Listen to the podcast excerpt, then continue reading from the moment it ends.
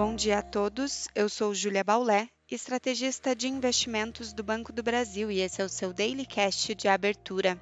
Hoje é quinta-feira, dia 20 de abril de 2023, e o noticiário destaca o livro bege nos Estados Unidos como a mais nova evidência da desaceleração econômica do país. Além de mostrar aperto das condições de empréstimos, a instituição cita que apenas quatro dos 12 distritos que compõem o Federal Reserve mostraram crescimento no período. Ainda assim, o dirigente do Federal Reserve de Nova York falou ontem que o Banco Central continuará utilizando suas ferramentas monetárias para trazer a inflação para a meta de 2% ao ano. Para ele, os apertos de juros realizados até o momento estão balanceando a oferta e demanda global, dissipando gargalos de suprimentos e retornando as cadeias a níveis normais. Para o país, hoje saem os dados dos pedidos de auxílio-desemprego semanal e a fala de cinco dirigentes do Federal Reserve são acompanhadas.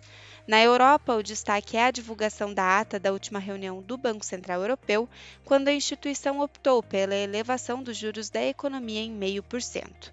Dos dados já divulgados para a região, o índice de preços ao produtor da Alemanha desacelerou para 7,5% em março no comparativo anual, sexto mês seguido de queda queda.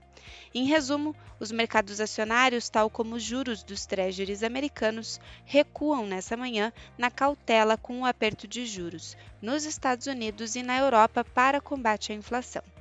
No Brasil, o pregão ontem foi negativo para os ativos, influenciado pelo cenário externo e noticiário local. O dólar voltou para o patamar acima dos R$ 5,00, fechando aos R$ 5,08. O Ibovespa cedeu 2,12% aos 103.912 pontos. Na curva de juros, os vencimentos mais longos são mais sensíveis ao risco fiscal e abriram ontem. Hoje é véspera de feriado e não há indicadores de atividade para o dia. Os investidores seguem acompanhando a agenda política. Além do tema do novo arcabouço fiscal, hoje deve ser divulgado o novo marco de parcerias público-privada e pode repercutir nos mercados. Enquanto isso, o principal ETF da Bolsa Brasileira no exterior, o EWZ, apontava recuperação e subia mais de 1% no começo da manhã. Ainda assim, os sinais no exterior são negativos para as bolsas e isso pode afetar a abertura local. Ficamos por aqui, um bom dia a todos e até a próxima!